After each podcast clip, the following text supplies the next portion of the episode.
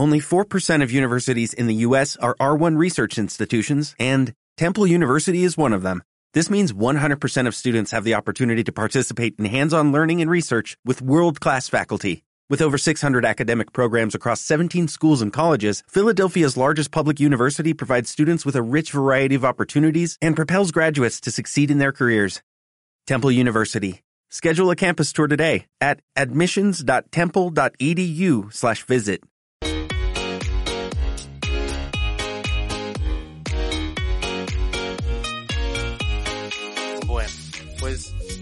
vamos a empezar. Bienvenidos a este podcast, tu podcast, Serendipia Podcast. Ya he dicho muchas veces la palabra podcast. Y pues bueno, una vez estamos aquí con algunos defectos en, producción, por así decirlo.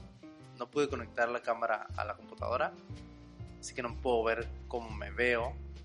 Y estoy probando conectar el micrófono directo a la cámara porque como cambié de, equipo, mi interfaz no jala bien. No jaló técnicamente, no es compatible con Mac, es compatible con Windows y hasta ahí llegó. Y pues vamos a probar este nuevo sistema de usar el micrófono conectado directo a la cámara. Y otra cosa, también se me perdió el guion. Valió que eso el guion, totalmente. Yo tenía un guion preparado, pero al platicar con mi carnal, estaba, eh, él me dio su punto de vista, su feedback, y es que dice que a veces el podcast se siente muy robotizado porque pues voy a base de un guion y una idea, y más que todo eso me ayuda a mí a estructurarme y a no divagar tanto, porque si no se han dado cuenta, de repente divago en algunas ideas o uso muchas muletillas. Entonces el guion me ayudaba a no divagar, no divagar tanto. De hecho, esta es la segunda vez que voy a grabar este tema, porque la primera vez que lo grabé, técnicamente se escucha un hiss, pero se escucha un hiss muy, muy fuerte, un en toda la grabación, que era incómodo verla, aparte que el video eh, está, no, no había video en ese podcast.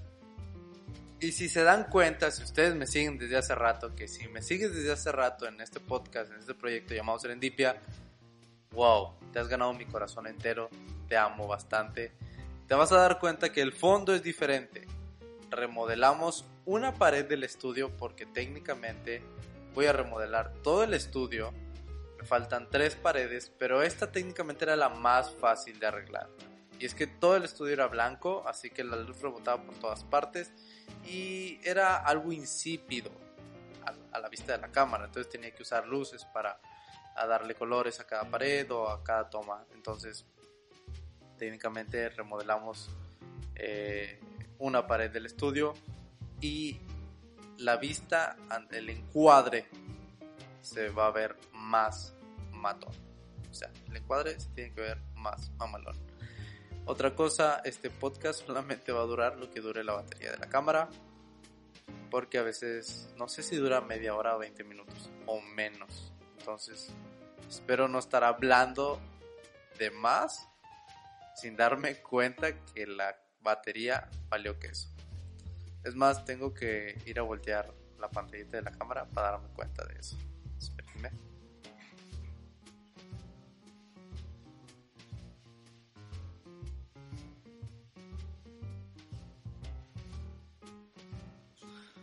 Ahí está. Ya con esto tengo una noción, más o menos, del encuadre y todo eso. Pero, en fin, todo eso fue bla, bla, bla, bla. El tema que nos concierne el día de hoy en este podcast, oh, me encanta decir la palabra podcast, es... Mmm, ¿Cómo explicarlo? Miedo a crecer. Creo que sí le había puesto el guion. Miedo a crecer. ¿Por qué miedo a crecer? Bueno, como personas adultas, no, como jóvenes tenemos miedo a crecer. En la parte específica, como jóvenes tenemos miedo a crecer. Pero como niños tenemos esa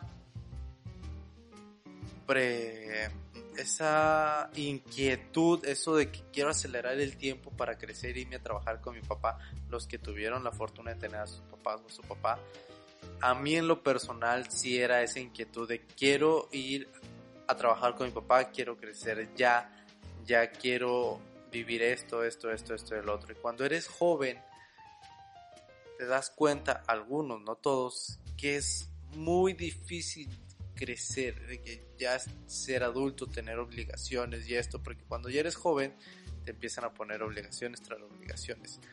Y también una parte que perdemos al crecer, que se me hace algo nefasto totalmente, es el perder esa capacidad de asombro. Esa capacidad de asombrarte como niño al ver algo por primera vez, eso lo perdemos de adultos. ¿Cuántas veces, dime, cuántas veces te has, no te has, sino cuántas veces has volteado a ver hacia el cielo, a ver las estrellas, donde se puedan ver, o simplemente voltear al cielo o ver la luna? Dime cuántas veces lo has hecho esta semana. Hay personas que realmente no lo hacen. Y no lo hacen porque simplemente no está dentro. O sea, ya perdieron ese asombro de que, wow, mira la luna, mira cómo está, se ve preciosa, se ve enorme, bellísima. O mira esa estrella, esa, eso que nosotros vemos de niño, esas pequeñas cosas que vemos de niño, de adulto, lo perdemos totalmente. Y eso se me hace algo nefasto como ser humano el perder esa capacidad de asombro. Y creo que la que no los la que los que no lo pierden o los que la mantienen son los artistas. No todos, hay algunos artistas que no pierden esa capacidad de asombro porque técnicamente ese es su trabajo, asombrarse, ver esos pequeños detalles en la vida para convertirlos en arte y maximizarlos para que los mortales lo veamos y digamos, wow, ese atardecer se ve precioso. Pero si te das cuenta, ese atardecer, él lo vio y lo vio muchas veces y dijo, yo quiero que ellos vean lo que yo estoy viendo con el mismo asombro que yo lo veo. Y eso se convierte en arte. Igual una fotografía. Cuando tomamos una fotografía, yo que he tomado fotografías y soy fotógrafo profesional, por así decirlo,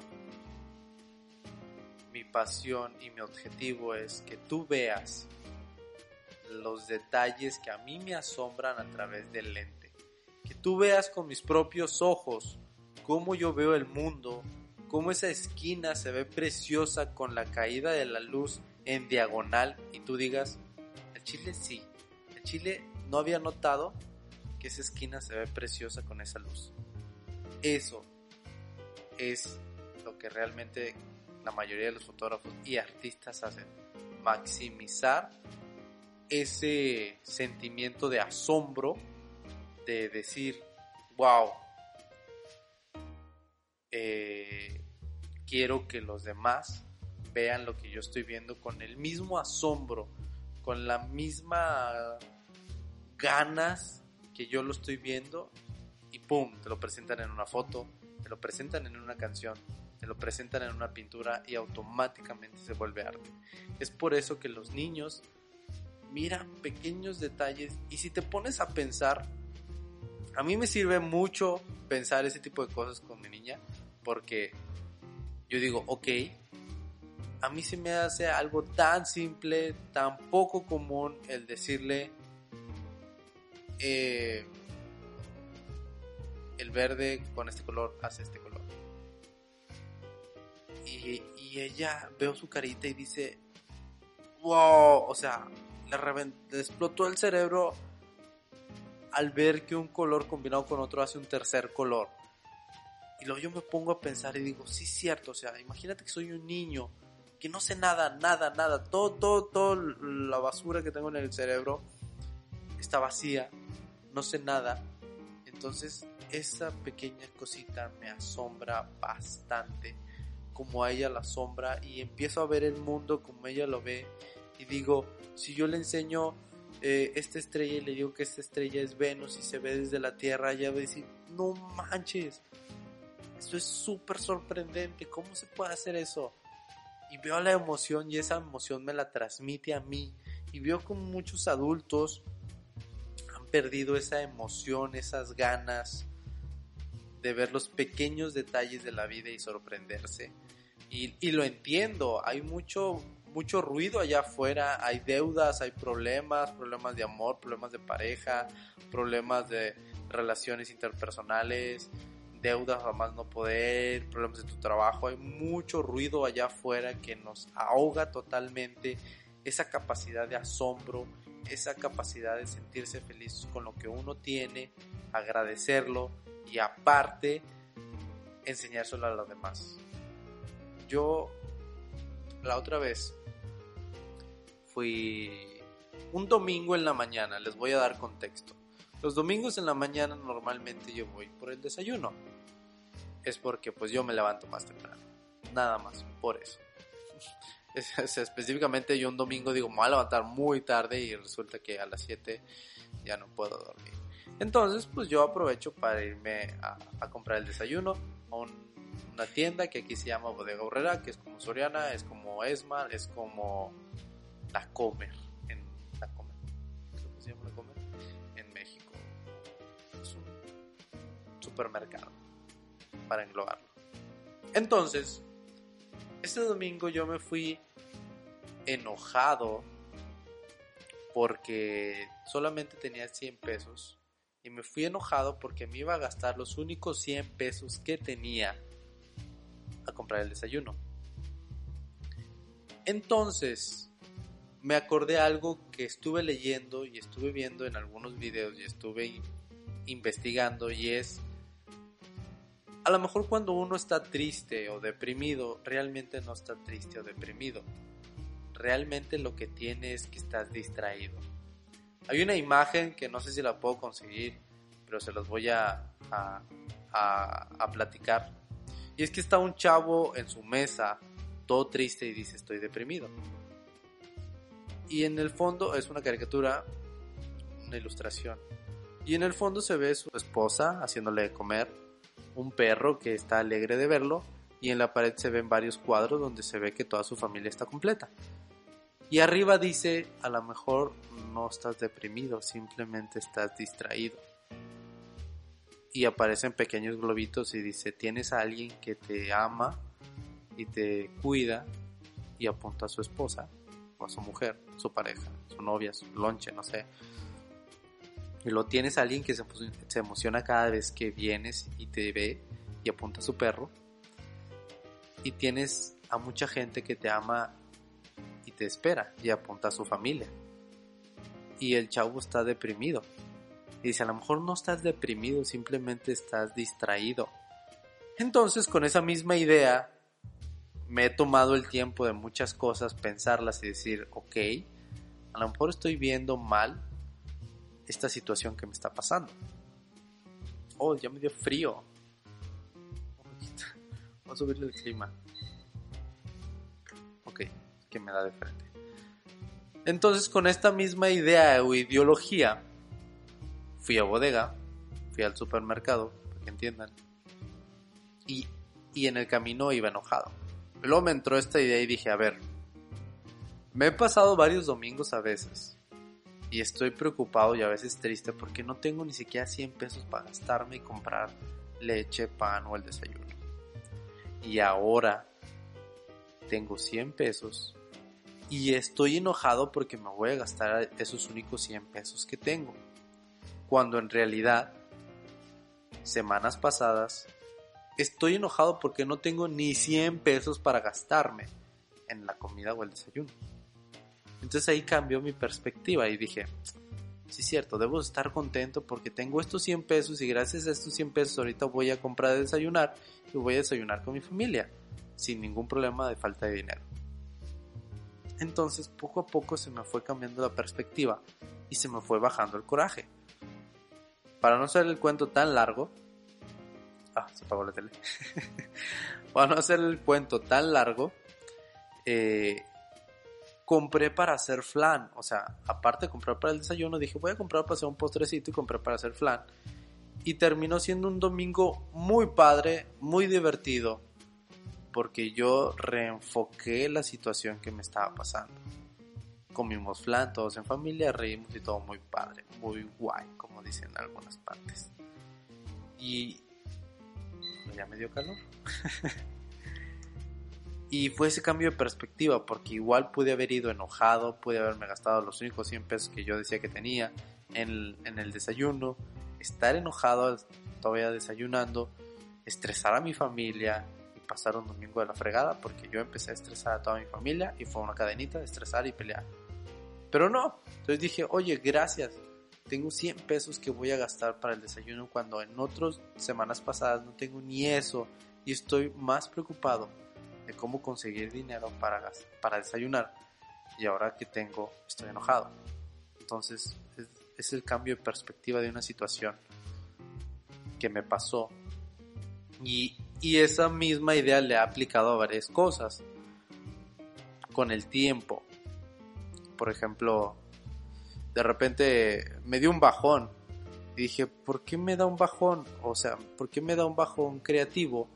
Y digo, chale, no tengo herramientas. Y a ver, a ver, a ver, a ver. Tienes una cámara, tienes micrófonos, tienes donde editar, tienes esto, tienes el otro. O sea, realmente te está dando un bajón porque no tienes herramienta o, es otra cosa o, te estás distrayendo. Porque no valoras mejor lo que tienes y empiezas a ver de lo que tienes en adelante. Sí, muchos quisiéramos tener mejores cosas.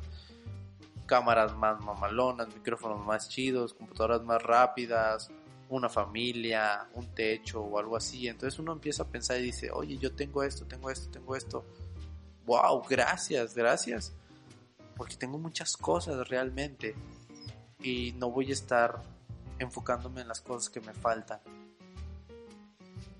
Y deprimirme. Y no solamente lo digo en cosas materiales. A lo mejor te has enojado todos los días porque tienes que levantarte e ir a trabajar. Pero oye, en esta pandemia mucha gente se está muriendo por un trabajo que tú estás menospreciando. Y sí, obviamente hay trabajos menospreciables, pero oye, tienes un trabajo que mucha gente ahorita no tiene y quisiera tener y ganarse esos 5 mil o 3 mil pesos que tú dices no me alcanza para nada.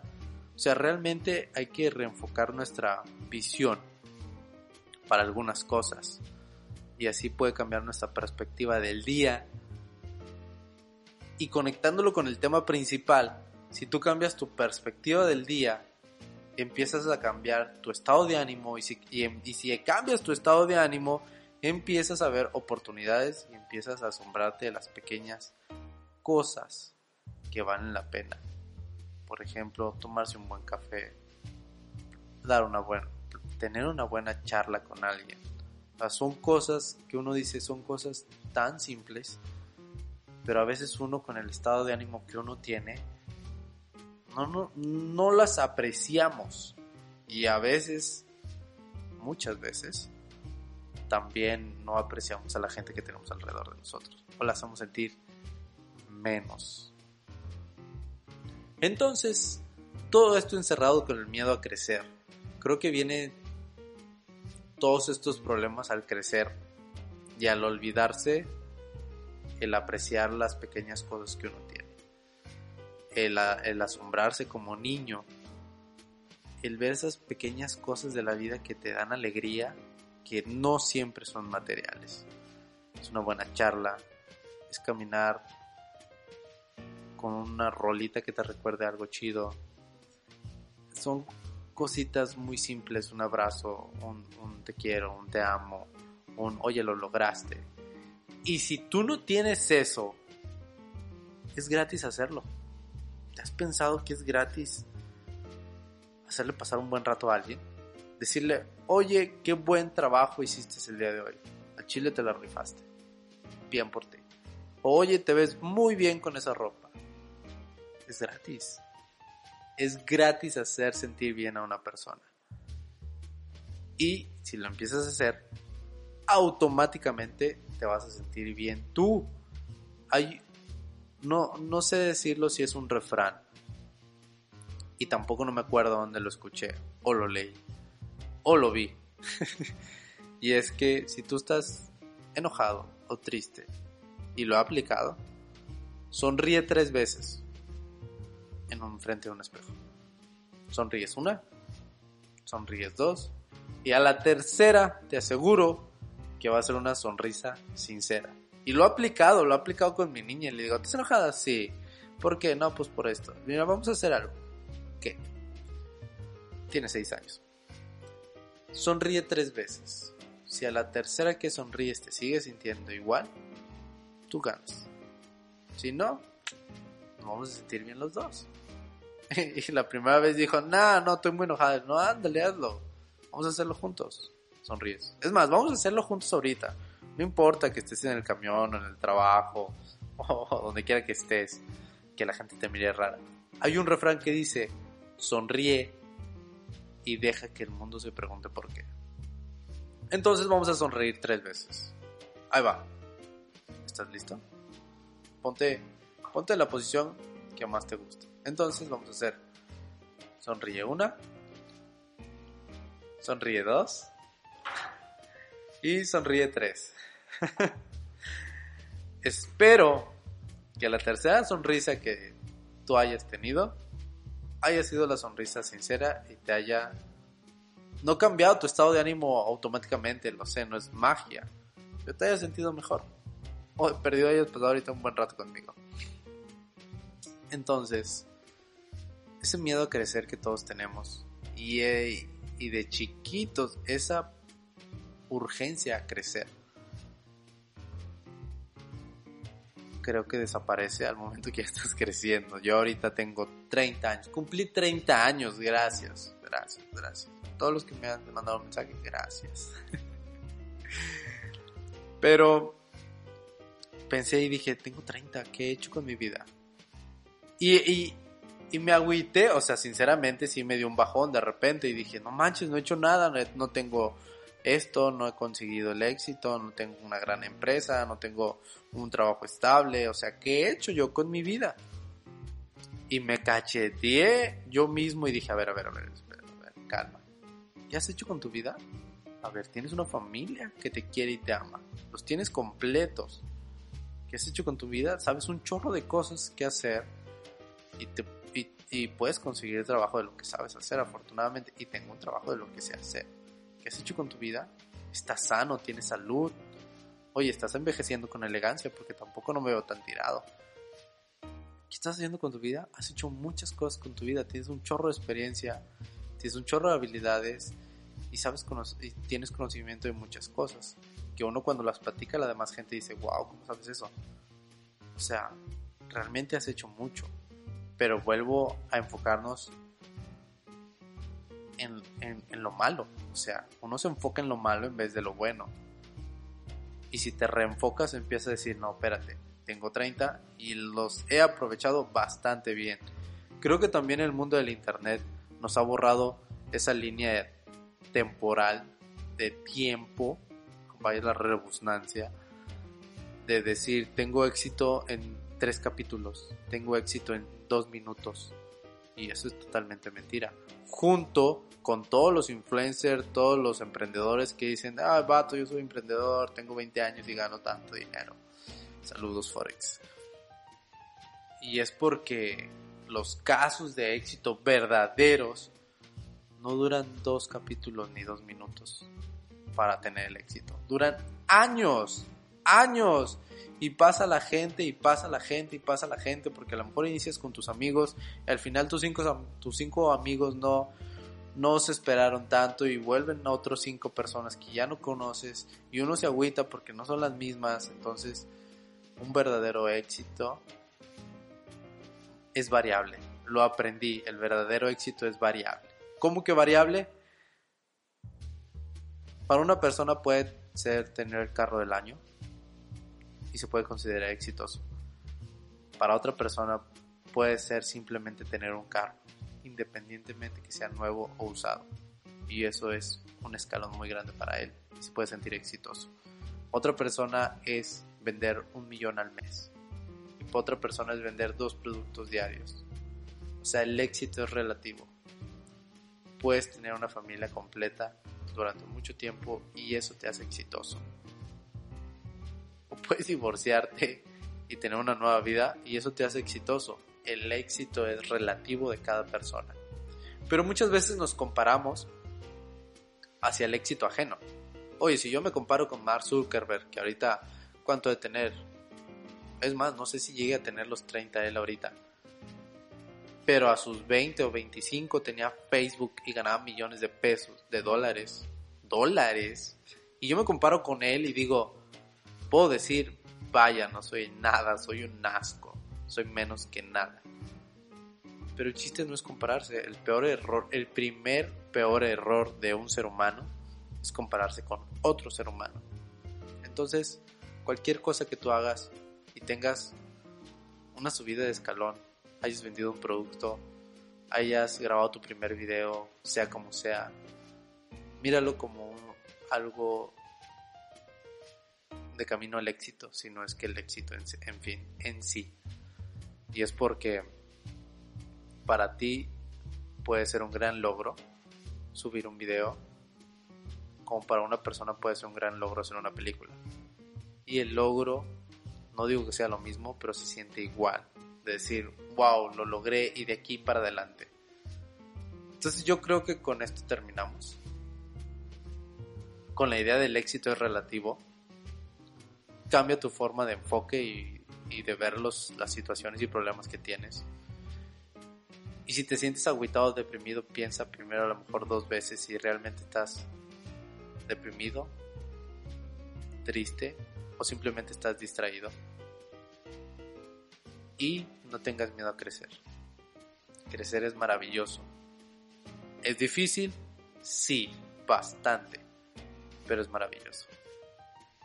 Así que esto ha sido todo por el día de hoy. Espero que les haya gustado este nuevo enfoque, este nuevo encuadre. Espero que les haya gustado el experimento del audio. Voy a ver cómo salió. Y nos vemos en el próximo capítulo. Esto fue Serendipia Podcast. Yo soy Alex Yasser, arroba y fue un placer estar esta noche con ustedes. Si lo viste en Spotify, bueno, si lo oíste en Spotify, sígueme, compártelo por favor, me ayudarías bastante. Si lo compartes arrobando Serendipia Podcast o Onyx yo te voy a compartir. Y si estás en YouTube, suscríbete, activa la campanita y mira los demás videos. No solamente en YouTube, no solamente tengo este podcast, tengo varias cositas y proyectos yo solo y con otros. Entonces, estoy creando mucho contenido Fíjense, estoy creando mucho contenido que a mí me gustaría ver y que simplemente tengo la idea y la necesito sacar de la cabeza. Eso es lo que me está pasando. Necesito sacar ideas de la cabeza y necesito hacerlas realidad. Porque esto es un buen tema para el siguiente podcast y es el mundo ya no es de las personas que tienen ideas. El mundo es de las personas que las hacen, que empiezan a activarse, que empiezan a hacer en los 80 y los 90 te pagaban por tener ideas. Ahora no. Ahora el mundo es de las personas que empiezan a hacer algo. Así que con esa idea los dejo. Vamos a hablar el siguiente podcast. Y espero que les haya gustado. Besos. Bye.